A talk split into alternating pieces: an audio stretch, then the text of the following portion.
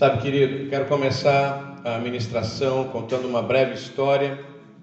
Eu queria que você imaginasse um reino, e esse reino muito próspero, um reino muito bem consolidado, um reino de paz, de poderio forte, com um rei forte, um rei honesto, um rei criterioso, um rei bondoso, justo, um rei que a gente imagina o melhor rei possível. E ele traça uma série de leis, e nessa série de leis ele fala que aquele que cometesse então uma infração deveria ser punido, sendo retirado seus olhos. Passa-se muitos anos, muito tempo, e, e as pessoas observando a lei, e de repente um dos súditos chega para esse rei e fala: Senhor, nós temos um caso de um súdito seu que foi pego cometendo um, um ele não cumpriu uma lei. E a lei diz que uma vez que é pego, que é confirmado, ele tem que ser retirado dos olhos. E o rei falou: Uai, tem que fazer o que a lei disse que tem que ser feito. Eu sou um rei, eu não mudo, eu não volto atrás. Uma lei dita é uma lei que não vai voltar atrás. O problema é que é o seu filho, Senhor. Ele falou: É, não... se a lei quer e a lei exige dois olhos, tire os meus. Ah, que legal. Tire os meus. Lá no jardim do Éden, Deus lança uma ordenança para Adão e fala: Adão, sobre toda a terra dominarás. Comerás de toda a terra, comerás de todo o fruto, comerás de tudo que você vê, tocar e quiser. Porém, dessa árvore você não comerá. Porque no dia que dela comer, certamente morrerás, porque serás conhecedor do bem e do mal. E quando Adão come daquela árvore que ele não deveria ter comido, o pecado entra. Uma série de ações entram. E um dos súditos vem constantemente ao rei: Senhor, o Jaime cometeu um erro. Eu exijo a penalidade da morte dele. Senhor, a Márcia cometeu um erro e eu exijo a penalidade da morte dela, do Diego e assim por diante. Constantemente o acusador ele está constantemente, como um ex-súdito, relembrando a Deus que nós somos impuros, não dignos de estarmos sobre a graça de Deus. Mas Deus, sendo bondoso, se fez carne, habitou entre nós e deu seu único filho, unigênito. Não deu só os olhos, ele deu todo o corpo, todo o sangue, para que todo aquele que nele crê não pereça, mas tenha vida eterna. Então, acredito que o tema da ministração de hoje seja gratidão, apesar de que a linha da história que a gente vai ler, e eu vou tecer os comentários a partir dali, mas eu gostaria que vocês frisassem na palavra gratidão. Uma vez que a gente perde o conceito de gratidão, a gente entra pelo caminho do acusador. O acusador, ele, de acordo com alguns textos bíblicos, ele tinha sido o mais belo de todos os anjos, o mais belo, o mais forte, o mais empoderado. Em algum momento da trajetória angelical dele, ele perde a gratidão por Deus. E por que, que eu digo que ele perde a gratidão? Porque ele esquece quem ele era, ele esquece para que, que ele foi formado e começa a nascer a partir da ingratidão a raiz da rebeldia. E a raiz da rebeldia traz a perdição. Então, esse é o tripé do insucesso, digamos assim: ingratidão, rebeldia.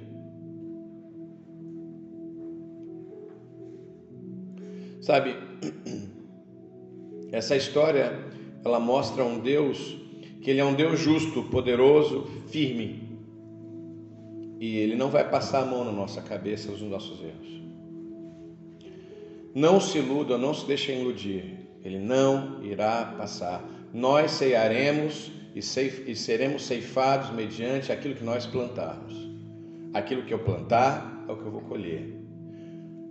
A Bíblia ela, ela é recheada de exemplos de que nós, de que os heróis da Bíblia foram expostos a situações que ele plantou e ele teve que colher. Mas então qual foi qual foi a cartada de Deus com Jesus? vida eterna. Aqui na terra nós poderemos sim colher algo que a gente pode julgar não legal ou não tão bom assim, por conta de um plantio errado. Vamos dar um exemplo? É, alguém fora do casamento tem um filho, se arrepende de ter, de ter tido o filho fora do casamento porque escolheu erradamente, saiu na noitada, engravidou e aí. Muito comum isso, né? A pessoa sai para a noitada, bebe além da conta, se apaixona por alguém momentaneamente, questão de 15 dias, 20 dias, acontece, ficou grávido. E aí daqui a pouco chega aos prantos dentro da igreja e fala, eu me arrependo, eu não deveria ter feito né, o sexo fora do casamento, e agora eu tenho um filho e Deus não vai me amar. Nunca, não tem nada a ver uma coisa com a outra. Deus ele te ama, ele morreu por ti. Porém, um filho você vai ter que criar. A gente pode pensar também no caso, por exemplo, de um, de um criminoso, alguém foi, por alguma circunstância, foi influ, influenciado ou por algum atributo de má formação intelectual, qualquer outra coisa que você possa imaginar, a pessoa se inclinou para a criminalidade, para a marginalidade, ela vai, ela entra numa casa, invasão, coação, caminha para a morte, mata a pessoa, é presa, e lá na cadeia ela se arrepende. Nossa, eu não deveria ter feito nada do que eu fiz. Jesus então não vai me acolher porque eu sou um criminoso, porque eu sou um pecador. Deus não tolera esse tipo de coisa. Não, Deus de fato não tolera. Deus ele é bem criterioso, eu não tolero. Ele fala que ele não habita no pecado. Vamos entender? Ele não habita no pecado, porém ele ama o pecador. É totalmente diferente a construção. Ele não anda na hora do crime. Não adianta você clamar por Jesus enquanto estiver esfaqueando alguém, ele não vai estar contigo. Não adianta você clamar por Jesus quando estiver adulterando. Não adianta, Jesus não vai estar contigo, porque ele não habita no pecado. Porém, ele ama o pecador arrependido. A consequência da pessoa vai ser aceita porque aquilo que Jesus fez, tudo aquilo que Jesus fez na cruz, vai permitir com que a pessoa que fez o crime, ela tenha sim acesso a essa nova vida com Cristo. Tem um filósofo chamado Clovis, brasileiro. Ele foi feita uma pergunta para ele: o que, que é a vida? E aí ele fala: vida para mim, dor e sofrimento. Porque antes de nascer eu não me recordo de ter dor nem sofrimento. Antes de eu nascer. E muito provavelmente, depois de morrer, também não lembrarei das dores e dos sofrimentos, porque eu tenho expectativa numa vida melhor. Ele tem uma expectativa numa vida melhor. Eu tenho expectativa numa vida melhor com Cristo. Todos nós devemos e temos que constantemente abastecer a nossa mente, o nosso coração, de que a vida com Cristo é melhor, porque homens, mulheres morreram, por isso que nós estamos lendo e aprendendo hoje. Jesus ele ama o pecador arrependido. O ano 2022 foi estabelecido pelo apóstolo Ricardo como ano da dupla honra. E eu digo nessa Shalom que é o ano de você reconstruir o seu altar. Reconstruir o altar significa se realinhar com teu Deus, com Jesus, nosso único e suficiente Senhor e Salvador. Amém? Reconstruir um altar significa reconstruir uma aliança. Amém? Quando eu falo de aliança, você lembra de quê automaticamente? Casamento, né? O que mais? Uma imagem de aliança. Todo mundo normalmente bota a mão no dedo, né? Nosso Deus, ele é um Deus de aliança. Todas as vezes que ele estabelece um conceito de aliança, ele figurativamente estabelece algo tátil, algo concreto, onde você possa relembrar a aliança do dedo significa um compromisso que eu tenho com Deus, não com a minha esposa. Olha que engraçado. A gente acha que essa aliança é um compromisso com o cônjuge, né?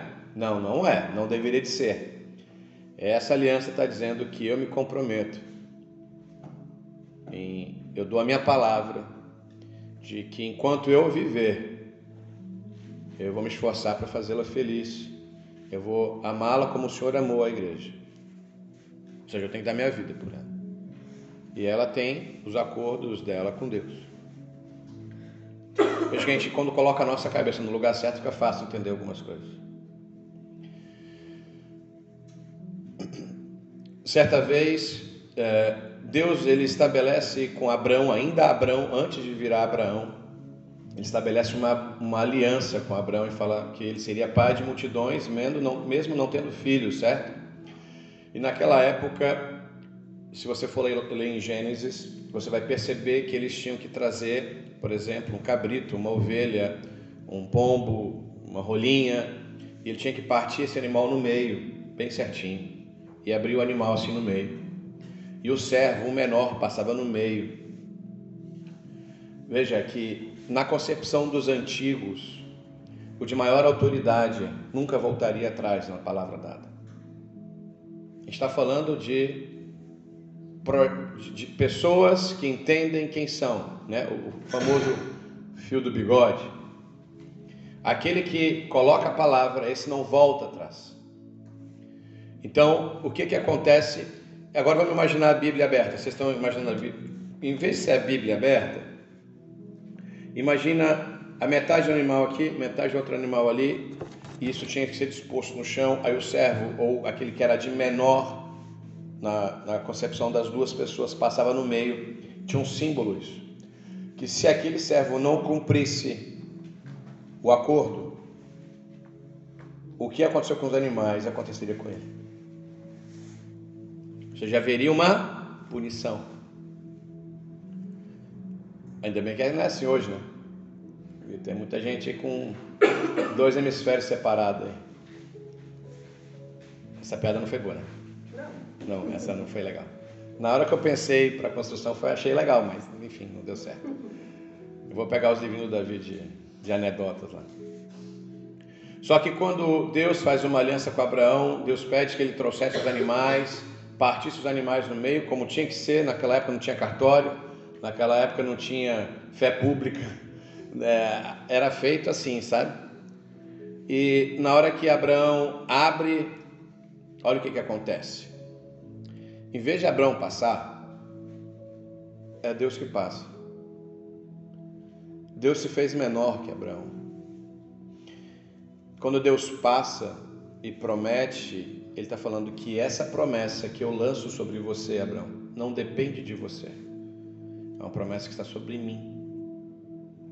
Quando Abraão então ouve aquilo, e Abraão, durante a sua trajetória de vida, depois ele se torna Abraão, pai de multidões, ele errou inúmeras vezes. Os seus descendentes erraram inúmeras vezes. Eu errei inúmeras vezes, segui errando essa semana, segui errando hoje. Vocês erraram e vão seguir errando. A nossa graça, a nossa esperança é que a misericórdia de Deus ela é poderosa para passar por cima desses nossos erros. Amém? Vocês estão entendendo onde eu quero chegar? Então, assim, por mais, eu, eu não sei qual foi os erros que você cometeu ao longo da sua trajetória de vida, mas eu quero te dizer que esses erros não são impedimentos para você restabelecer o seu altar, reedificar o seu altar. Chegou o momento da Sar Shalom dela ter um novo tabernáculo, um tabernáculo espiritual, com pessoas espirituais, com pessoas que querem alcançar e tocar, sentir esse sobrenatural. Esse caminhar, apesar dele ser individual, apesar dele ser devocional diário, ele precisa de encontros semanais, que são os encontros coletivos, o alinhamento daquilo que Deus tem falado com cada um de vocês individualmente no seu quarto. É aqui que nós alinhamos e é aqui que Deus traz um rema geral. Essa é a estrutura básica. Só que a sua fome é que vai medir o nível da velocidade que você vai chegar no final da sua trajetória. A fome, o desempenho meritocrático, depende do tanto que você vai querer buscar do Senhor, comer da Sua palavra, comer dos seus ensinamentos, tirar suas dúvidas, menos de você, mais dele, menos do mundo, mais dele. E aí eu te falo aquilo que eu disse no culto passado, pegando o gancho já entrando na palavra. Fácil foi para Deus tirar o seu povo do Egito. Difícil foi tirar o Egito do coração do povo. Fácil é te trazer para o culto. Difícil é tirar o mundo do teu coração.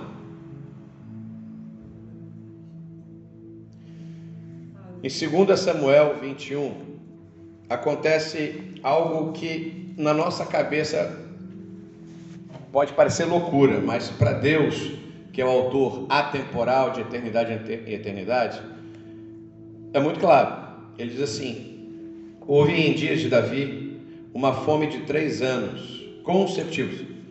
Imagina um gestor como Davi, o rei Davi, enfrentando um, um, três anos consecutivos de fome. Isso é pouca coisa? Não é três semanas, não são três dias, são três anos consecutivos de fome para uma nação. É algo absurdo, né? Davi consultou ao Senhor, ele fez o que era certo.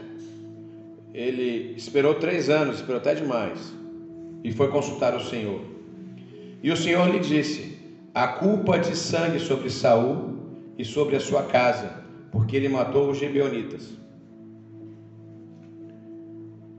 Aí você tem que parar aqui e falar quem são os gibeonitas. Gibeonitas são descendentes, se eu não me engano, dos amorreus, que viveu em Caná, terra onde Josué entrou, terra prometida, o povo sai do Egito, entra, atravessa o Rio Jordão, encara as cidades de Ai, Jericó, e logo em seguida estava no cronograma de Deus passar pela terra dos amorreus, onde os gibeonitas moravam. E os gibeonitas, quando percebem que esse povo que não foi parado pelo Faraó, que não foi parado pelo Mar Vermelho, que não foi parado pelo Rio Jordão, que conseguiu destruir com trombetas uma cidade fortificada como Jericó. Né? Estava conversando esses dias com o discípulo que ele falou que ele, vira e mexe, ele vai assistindo é, documentários visuais sobre Israel, e aí quando ele vai descobrindo o relevo ele vai tendo uma noção mais real do que é a palavra do Senhor. Isso é de fato verdade. Quando a gente imagina Jericó, relevo, a travessia do Jordão, a travessia do Mar Vermelho, são coisas, não é atravessar um riachinho, não é dar um pulo numa sanga, não é derrubar um muro com duas, três pesadas. Está falando de uma edificação que guarnecia toda uma cidade, é considerada a fortificação mais forte daquela época. Quando a gente está falando que Deus resgatou o seu povo contra o faraó, a gente está falando do maior poderio militar da época. Quando Deus fala que o seu povo passou a pé enxuto do Mar Vermelho, a gente está falando de algo extraordinariamente poderoso. A gente não está servindo a um Deus, hoje em dia, que vai somente curar sua dor de cabeça.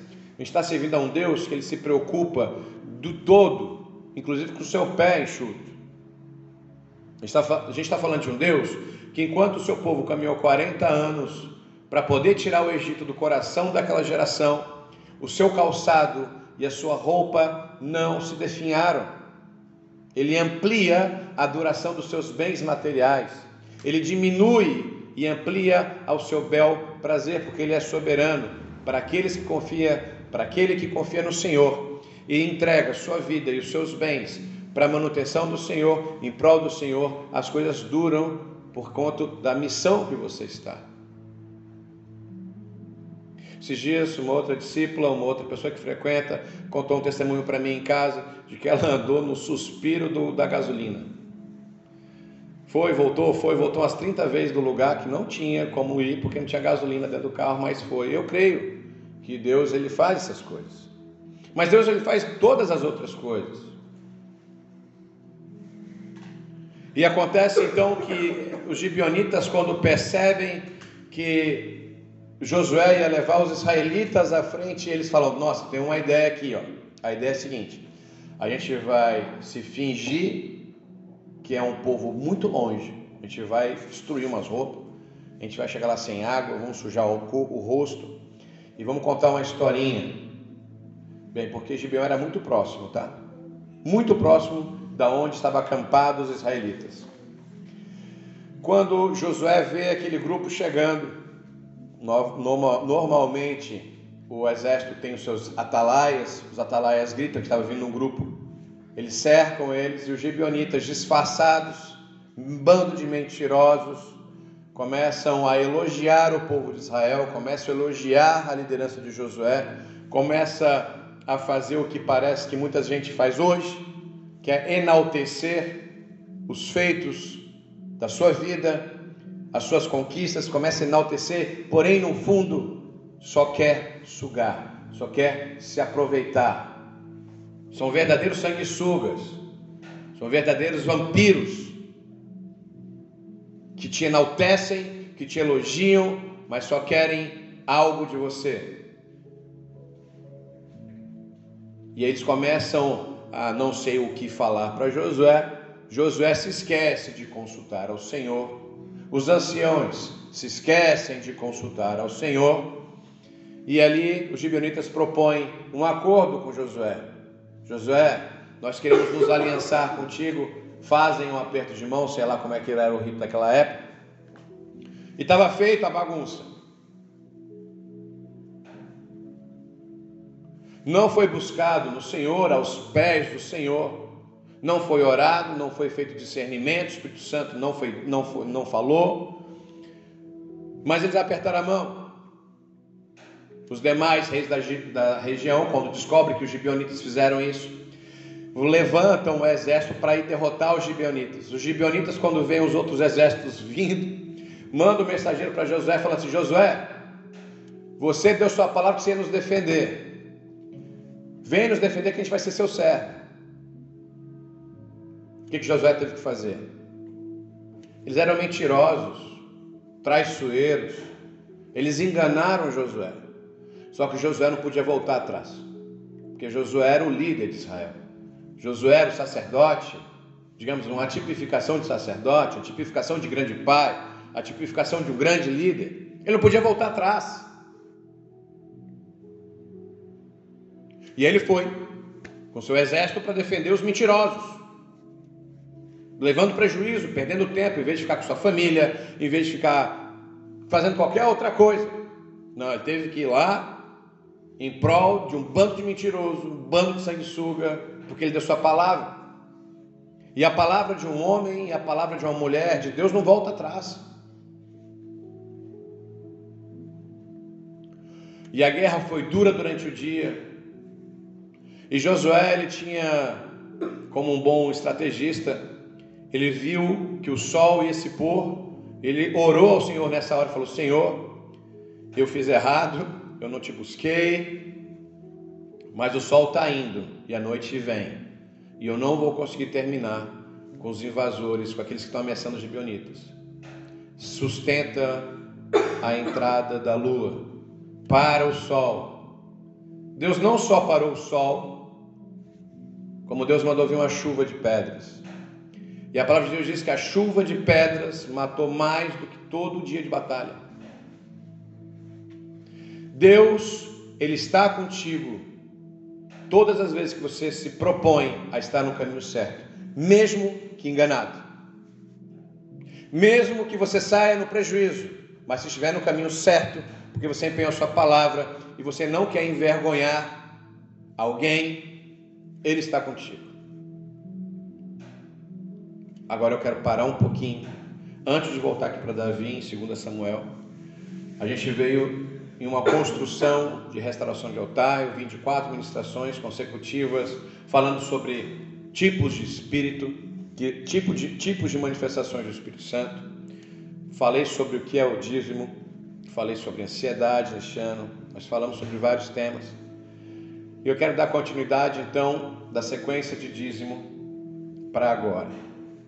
Cuidado com as suas negociações. Cuidado com quem você escolhe para estar ao seu lado. Cuidado com o seu ciclo de amigo. Hoje há uma máxima no meio da mentoria, dos coaches, há uma máxima no meio dos motivacionais, que nós somos a média das cinco pessoas que nós nos relacionamos, isso de fato é assim. Então escolha criteriosamente as cinco pessoas que vocês estão andando para que a sua média seja uma média alta. Porque senão ela pode ser uma média baixa.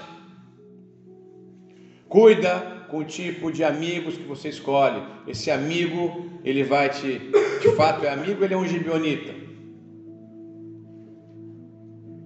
Ele vai estar contigo, que nem Josué, ou ele é um gibionita, que está disfarçado sabe, que deixou as roupas sujas para você ter peninha dele. Porque tem pessoas que vão se aproximar de você, que visualmente você vai falar, são pessoas necessitadas, São pessoas sim que precisam da minha ajuda e você vai ajudar e é uma trama de Satanás para te enfraquecer. Como assim, pastor? Então quer dizer que eu não tenho que ajudar todas as pessoas? Exatamente o que eu estou dizendo. Você tem que ajudar quem precisa ou quem quer. O André Valadão solta na virada do ano: ajude, entre em 2022 ajudando quem quer e não quem precisa, porque aqueles que precisam nem sempre sabem que querem. Porém, aquele que quer tem a certeza absoluta de que vai ser acolhedora a sua ajuda. Vamos dar um exemplo? Um drogado, uma pessoa que está se drogando, ela precisa de ajuda sim ou não? Sim. Mas elas querem? Às vezes não. Adianta você ficar eu sei que todo mundo que está no mundo precisa da palavra do Senhor. Eu sei que muitas pessoas do meu oikos, do meu grupo de relacionamento, precisam do Senhor. Mas eles não querem.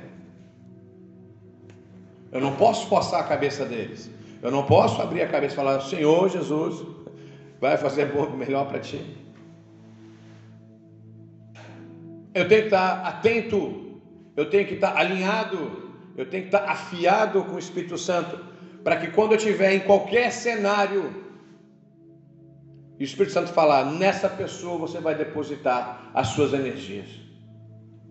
É nessa pessoa. E pode ser que você olhe e a pessoa esteja extremamente alinhada, muito melhor vestida do que você, numa situação muito melhor de vida financeira, talvez, do que você ou numa situação emocional melhor do que você, mas o Espírito Santo vai falar: é nela que você vai depositar a bênção que eu derramei sobre a sua vida. Porque hoje, se você estiver alinhado, afiado com o Espírito Santo, você não tem esse delay de, de, de Josué.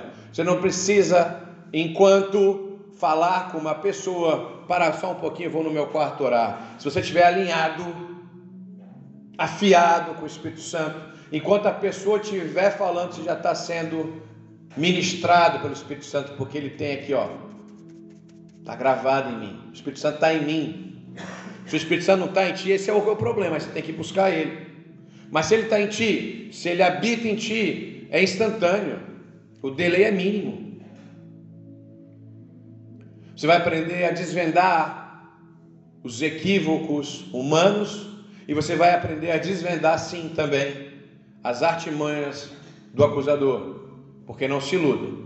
Como eu tenho dito, tanto Deus tem um plano, quanto o acusador tem um plano.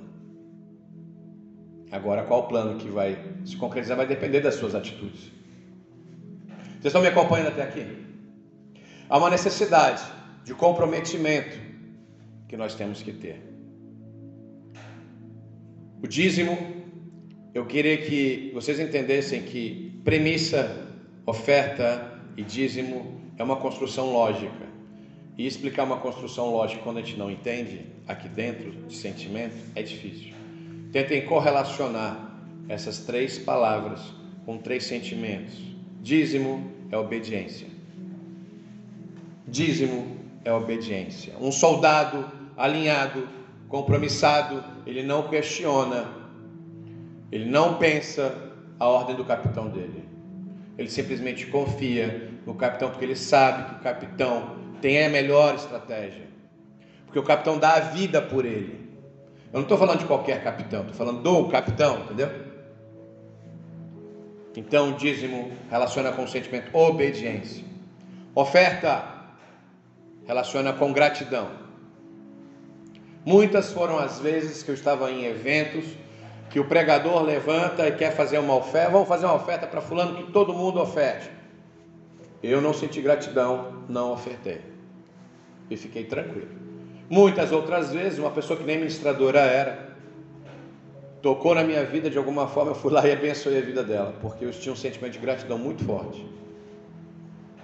Estão entendendo a diferença? Dízimo, obediência, oferta, gratidão. E premissa. Ah, Premissa relaciona com expectativa. Premissa, o sentimento é de expectativa. Você nem tem ainda, por exemplo, um carro, mas você tem expectativa que o carro que você vai comprar vai ser extraordinário. Você não tem a sua casa, mas você vai comprar o espremedor de laranja para a tua casa. Você não tem a casa, mas o espremedor de laranja você sabe que vai ficar muito legal na sua cozinha.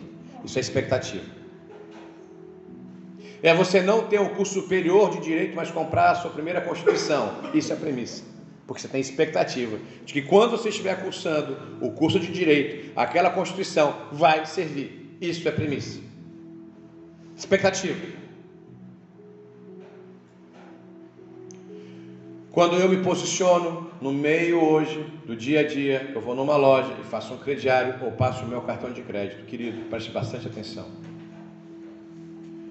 E você está fazendo, quando passa o cartão de crédito e bota lá sua senha, você está dizendo para aquela loja que você comprou que você vai pagar aquilo. Não é o que você está dizendo? Não. Quando você passa, você sabe que a operadora de crédito vai pagar aquela loja. E você tem indiretamente um compromisso com a operadora de crédito que você vai pagar aquilo. Salvo problemas extraordinários de força maior. Você tem que honrar esse compromisso. Deveria de honrar.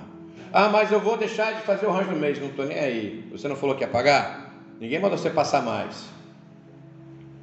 Não quer, tem um de outro jeito. Você entra lá, liga e tenta renegociar. Mas não deixa sem pagar. Vai numa lojinha pequena, é pior ainda, gente. Às vezes, numa lojinha pequena, você faz um crediário lá de boletinho, que nem passa pelo banco. O proprietário daquela loja está lá na expectativa de que todo mundo pague ele para ele poder honrar os compromissos dele e alimentar a família dele. Aí às vezes a gente quer pagar o banco, porque o banco cobra juros abusivos e o coitado ali nem juros vai te cobrar. Estava conversando essa semana com alguns discípulos que são proprietários de loja, eu perguntei, você tem muito problema de, de pessoas que não pagam? Ele falou, nossa, não tem ideia. E que é o pior, quando eu vou cobrar depois de três meses, eles ficam bravos comigo. Eu falei, é verdade, já passei por isso também. Além da pessoa estar devendo, a pessoa quando é cobrada, ainda fica brava porque foi cobrada. Olha como é distante do que o Senhor diz. Já o que isso tem a ver? Tem a ver, querido, que Deus ele cobra uma dívida de Davi que não tinha a ver com Davi. A dívida que Davi está tendo que pagar era de Saul, que não honrou uma aliança com os gibeonitas, 400 anos antes. Então não pensa que a sua dívidazinha na esquina, não pensa que o seu sentimento de não compreender o que é premissa, oferta e dízimo, que Deus lá na frente não vai te mostrar e te ensinar, porque Ele é um Pai criterioso que vai te ensinar, sim. E para mim, hoje em dia é muito claro porque eu sou pai. E quanto mais cedo eu ensinar minha filha, meu filho, nos caminhos do Senhor e no caminho do que é ético, mais chance de vida correta eles têm. Passam-se várias gerações. O acordo dos gibeonitas continuaram, eles se tornaram escravos e servos dos israelitas. Saul é levantado novo rei, como primeiro rei. Saul se perde. Saul foi ungido o primeiro rei. Que grande honra. E ele se perde no zelo dele. Ele faz as coisas pensando que está fazendo o certo parecido comigo e parecido contigo.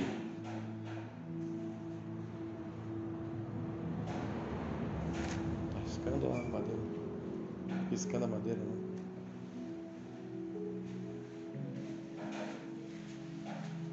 Sabe, quando. Não, eu acho que não tem que ser assim o louvor, não tem que ser assim a pregação, não tem que ser assim a igreja. Querido, não é o que tu acha, é o que está escrito. Tu quer questionar Deus? Eu, eu posso questionar a iluminação, eu posso questionar o layout. Não, não, não é assim. Eu, eu, a Bíblia está dizendo que é o pai e a mãe que tem que ensinar a criança. Não vou delegar isso para a escola de jeito nenhum, cara. Não posso delegar isso para uma escola. A escola pode ajudar, mas é o pai e a mãe, não está dizendo que é a escola que bota a sua filha, sua filha na escola que. Não, não é. Está entendendo? Cara, três anos de fome. Então, quando Davi procura o Senhor, o Senhor responde: a culpa de sangue sobre Saul e sobre a sua casa, porque ele matou os gibeonitas. Saul, no meio da sua loucura pessoal, do seu entendimento do que era ser líder de Israel, no sentimento do que era conduzir uma igreja terrena, que era Israel, Israel é como se fosse uma grande igreja. Eles vão matar os gibeonitas, que são tudo, nem tinha que estar aqui.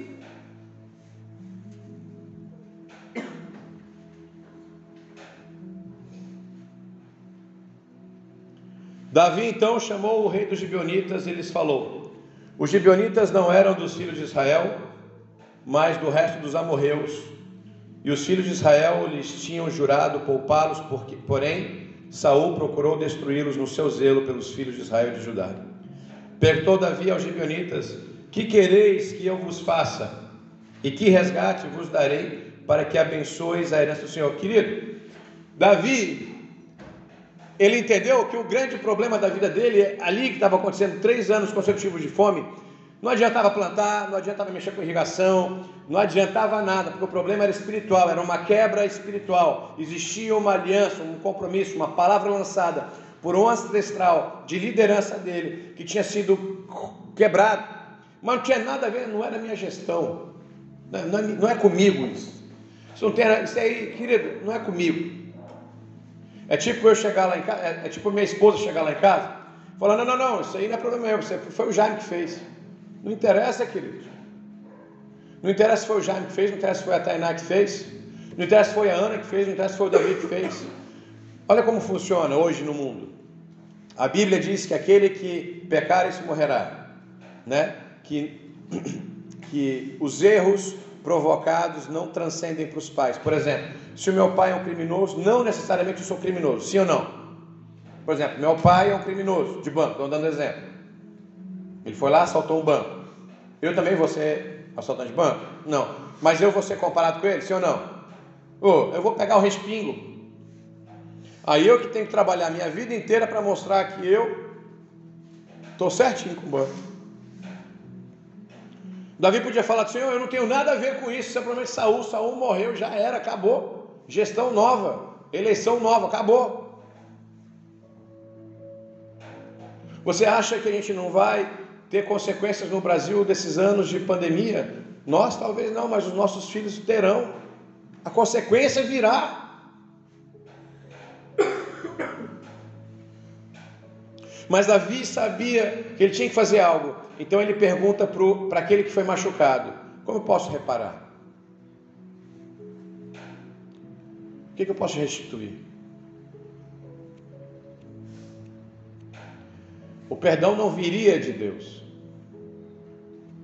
O perdão não viria de Deus. Poderia. Mas Deus quis ensinar algo aqui para gente. Porque o apóstolo Paulo, ele fala que tudo que está escrito para o nosso ensino foi escrito. Tudo que está escrito aqui, para o nosso sino foi escrito. Então, se você é uma pessoa sábia, não é inteligente, hein? Sábia, a gente aprende com os erros e com os acertos dos outros. O que, que a gente pode tirar dessa lição? Andar certinho, andar de forma ética. Filosofia aplaude isso aí. Não estou nem falando de igreja, estou falando de filosofia. Filosofia aplaude. Você ser ético você vai ser reconhecido e vai saber se posicionar no frente da sua cidade. Ninguém vai ter nada contra você. Se você paga as suas contas, ninguém vai poder te acusar. Lembra que eu falei no culto passado sobre o dízimo que quando o rei de Sodoma veio ao encontro de, de Abraão, e ele pergunta assim: Abraão, poxa, fica com tudo, só me dá o povo, porque sem o povo não sou ninguém. Mas era tudo de Abraão, inclusive o povo, porque ele ganhou a guerra com 318 homens. Era espólio de guerra, era tudo de Abraão. E Abraão fala assim: Olha, de nada teu eu vou ficar, porque eu não quero que ninguém diga que você, que Sodoma enriqueceu Abraão. Eu não quero pacto com ninguém que está envolvido com criminalidade. Nada. Nada ilícito. Não vai me trazer coisas boas, vibrações boas, energias boas. Vou ficar com medo de tudo.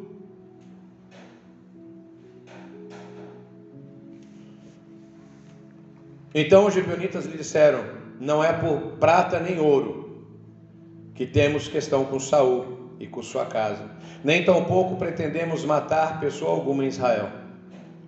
Disse Davi: Que é, pois, que quereis que vos faça? Responderam ao rei: Quanto ao homem que nos destruiu e procurou que fôssemos assolados, sem que pudéssemos substituir um limite algum Israel, de seus filhos se nos deem sete homens, para que os enforquemos ao Senhor. Em Gibeá de Saul, o eleito do Senhor, disse o rei: Eu os darei.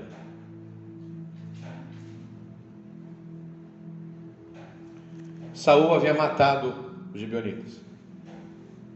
Os gibeonitas querem sangue dos descendentes de Saul. A minha concepção sobre maldição é diferente do que da maioria das igrejas, tá? Não vou falar sobre a minha visão teológica sobre maldição, mas isso aqui é uma consequência de maldição. Coitados dos filhos vão pagar a incoerência do pai. Às vezes você passa a vida inteira lutando porque você tem na sua corcunda, no seu cangote, o espectro do teu pai, o espectro da tua mãe. Ah, meu pai é assim, minha mãe é assim, então você é assim. Acorda, restaura o seu altar, se conecta com o Senhor e seja uma nova versão dessa tua família. Se levanta como uma geração sacerdotal, real, se levanta para mostrar: não, não, eu escolhi servir ao Senhor, eu sou diferente. E não importa as circunstâncias, esse paradigma seja cumprido hoje. Se levante, então, se você tem alguma marca trajetorial da sua história, da sua descendência, você se levante hoje. Se você se levante hoje num dia de ceia fala: Senhor, eu quero me arrumar com o Senhor, eu quero arrumar o meu altar, eu quero me conectar contigo, eu sei que eu tenho esse espectro, essas influências, esse respingo dos antepassados, mas Senhor, isso tem que acabar agora. Porque esse preço pago aqui já foi pago na nossa vida. Lembra que eu comecei contando a história? Os filhos lá, filho que foi pego em erro, era eu e você. Deus te ama a tal ponto que ele se deu por mim e por você. E eu fico de mimimi às vezes, porque eu não quero pagar meu imposto. E eu fico de mimimi às vezes porque eu não compreendo o dízimo. E eu fico de mimimi às vezes porque eu não gosto do jeito que o cara toca, o acorde dele tem que ser em mi, não, tem que ser em dó. Gente, pelo amor de Deus, tem tanta coisa mais importante, preciosa para te direcionar o nosso foco. A gente tem que acionar as pessoas lá fora a gente tem a fase assistencialista, a gente tem a fase nossa de desenvolvimento pessoal, de ser uma pessoa melhor, uma pessoa em paz, uma pessoa longânima. E eu vou te falar, quando a gente se propõe para ser melhor, aí que vem pancada lá de fora. É ou não é? Você fala, essa semana vai ser diferente, essa semana eu vou ser calmo. E aí explode um monte de coisa e você começa a ficar o quê? Estressado. Essa semana passada começou com um dia chuvoso, cinza. Quem tem uma pegada para depressão, seja curado em nome de Jesus, mas quem não tem Jesus no coração, essa semana foi difícil. Semana cinza, chuvosa. Horrível isso, né? Porém, o rei poupou Mefibosete, filho de Jonatas, filho de Saul, por causa do juramento ao Senhor, que entre eles houvera, entre Davi e Jonatas, perdão, filho de Saul. Porém, tomou o rei os dois filhos de Rispa, filha de Aia, que tinha tido Saul a saber, a Armone e a Mefibosete, o outro Mefibosete, como também os cinco filhos de Merabe, filha de Saul. Poxa vida, até a filha de Saul entrou no rolo do pagamento aí, dos cinco filhinhos dela. Que tivera Adriel, filho de Bas, o Melonita. Os entregou nas mãos dos gibeonitas, os quais os enforcaram no monte perante o Senhor, caíram sete juntamente. Foram mortos nos dias da ceifa, nos primeiros dias, o princípio da colheita da cevada. Daí veio a chuva. Daí veio a bonança. Foi restaurado o problema. Sabe, querido, o nosso apóstolo ele tem uma pregação, todas as vezes que ele forma um pastor e uma pastora, ou que um pastor ou uma pastora vem de, de fora da rede, ele tem essa ministração sobre a quebra de aliança dos gibionitas. É bem mais profunda, se você entrar no site da rede, você vai conseguir ter isso em PDF. Hoje eu teci alguns comentários sobre a questão da quebra de aliança. A quebra de aliança é algo que ela não pode ser efetuada. Uma vez empenhada a palavra, você não pode quebrar. Mas você pode fazer uma nova aliança. Sim ou não? Por exemplo, eu tenho um acordo com a minha esposa que a gente só vai comprar carro preto. Eu falei, ah, eu só vou comprar carro preto, pronto. Aí ela chega assim para mim, vamos ter uma reunião? Eu falei, vamos.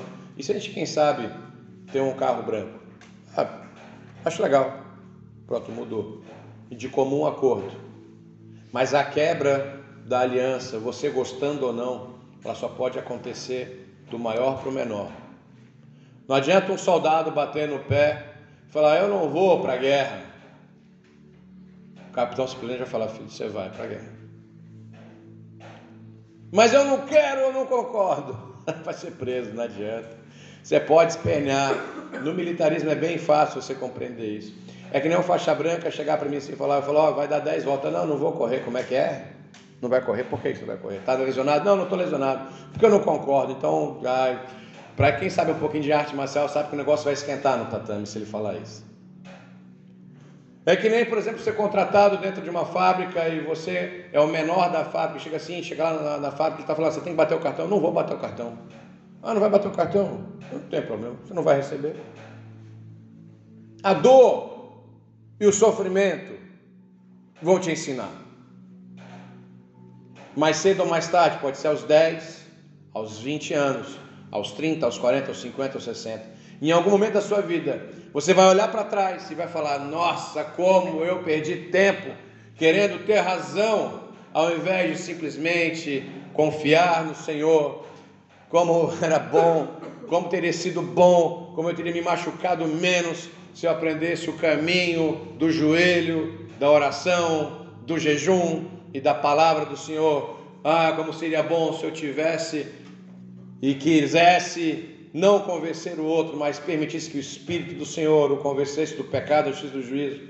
Mas eu guardasse em oração, como seria bom se eu ficasse nos teus braços, Senhor. Como é bom você ter um altar edificado.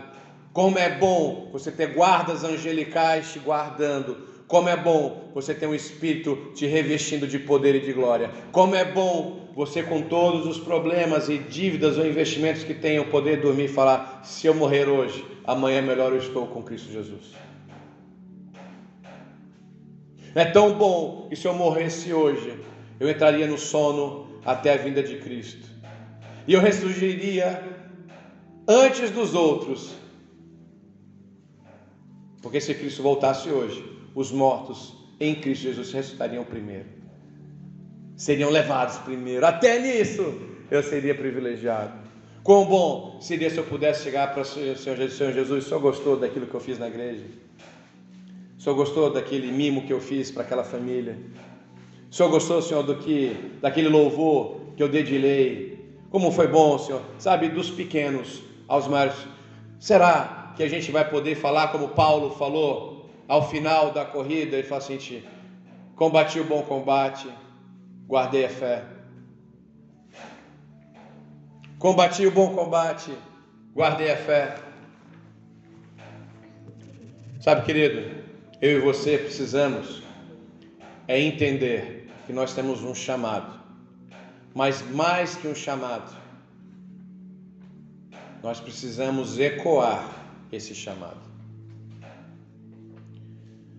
Eu não sei, mas quando eu ouço essa ministração dos gibionitas, quando eu lembro do pacto de Abraão e Deus garantindo, sendo fiador de Abraão, quando eu imagino Jericó caindo, quando eu imagino o sol parando, Josué lutando em prol de uma mentira,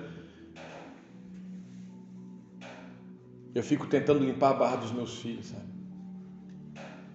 Eu fico tentando limpar a barra dos meus discípulos espirituais, porque eu não quero que eles tenham que pagar nada do que eu fiz agora na frente. E aí eu lembro no final da ministração, quando eu vou pensando sobre isso, eu lembro de Ezequias, que ele foi recebido né, ele, Ezequias recebeu o profeta Isaías E Isaías fala assim: o seu tempo acabou. Deus falou que você vai morrer. Ezequias vira para a parede, ora em pranto, pede mais um tempo. Deus manda Isaías voltar e fala: Ezequias se arrependeu. Vai lá, vai para casa lá, fala para ele que ele tem mais 15 anos. E manda ele arrumar a casa. Não era o reino dele, era ele. E Ezequias não arruma. E falou: Senhor, que eu não seja que nem Ezequias. Gibeão, Gideão, aquele que malhava o trigo no lagar, sabe, aquele que lutou com 300 homens, aquele que fez grande coisa, foi um dos juízes de Israel. No final se pede, Senhor, que eu não seja que nem Gideão no final, Senhor, que eu não, que eu não ratei lá na finaleira, Senhor, nadar, nadar, nadar e morrer na praia. Eu não sei vocês, mas eu, eu fico em comissão, sabe? Eu, eu, fico me coçando. Senhor, eu quero encerrar o dia e falar: o que, que eu consegui fazer hoje? Comichão. Comichão. Fico com comichão. Eu lembro dos Simpsons quando falou comichão. Então a gente tem que ir para casa e falar assim, eu tenho que arrumar, eu tenho que arrumar não só a minha casa física, como a minha casa, meu tabernáculo de vida. E confiar no Senhor. Se Ele está falando que eu tenho que jejuar, eu vou jejuar. Se Ele está falando que eu tenho que orar, eu vou orar. Se Ele está falando de dizimar, eu vou dizimar. Profetar, eu dizimar. Primícia, primícia. Não adulterar não cobiçar, não mentir, não falar palavrão. Se falar palavrão, alguém vai falar, você fala palavrão. É, senhor, desculpa, falei. Você mentiu, ó, você mentiu, perdão, senhor. E vamos arrumando as arestas. Agora, querido, romper, facção, dissensão, porfia, discórdia, isso são as obras do inimigo. Está lá em Gálatas. A nossa é buscar o fruto do Espírito na nossa vida. Agora eu penso comigo assim: uma igreja gloriosa e vitoriosa é uma igreja que tem os frutos do Espírito ou que tem discípulos com frutos do Espírito?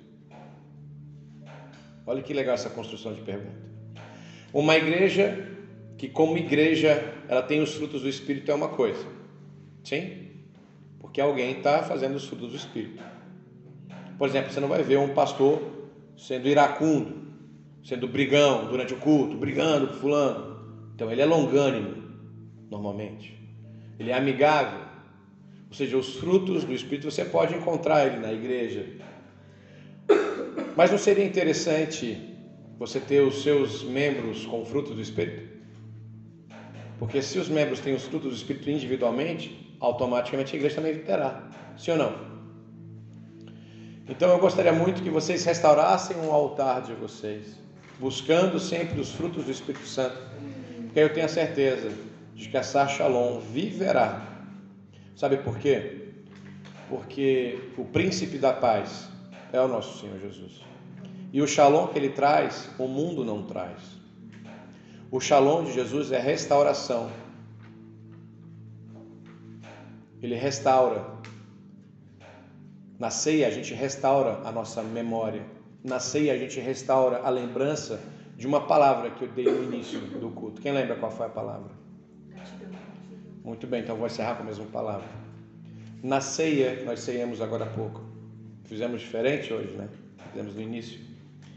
A ceia, ela te recorda que nós temos que ser gratos por esse rei que se deu por mim, por você.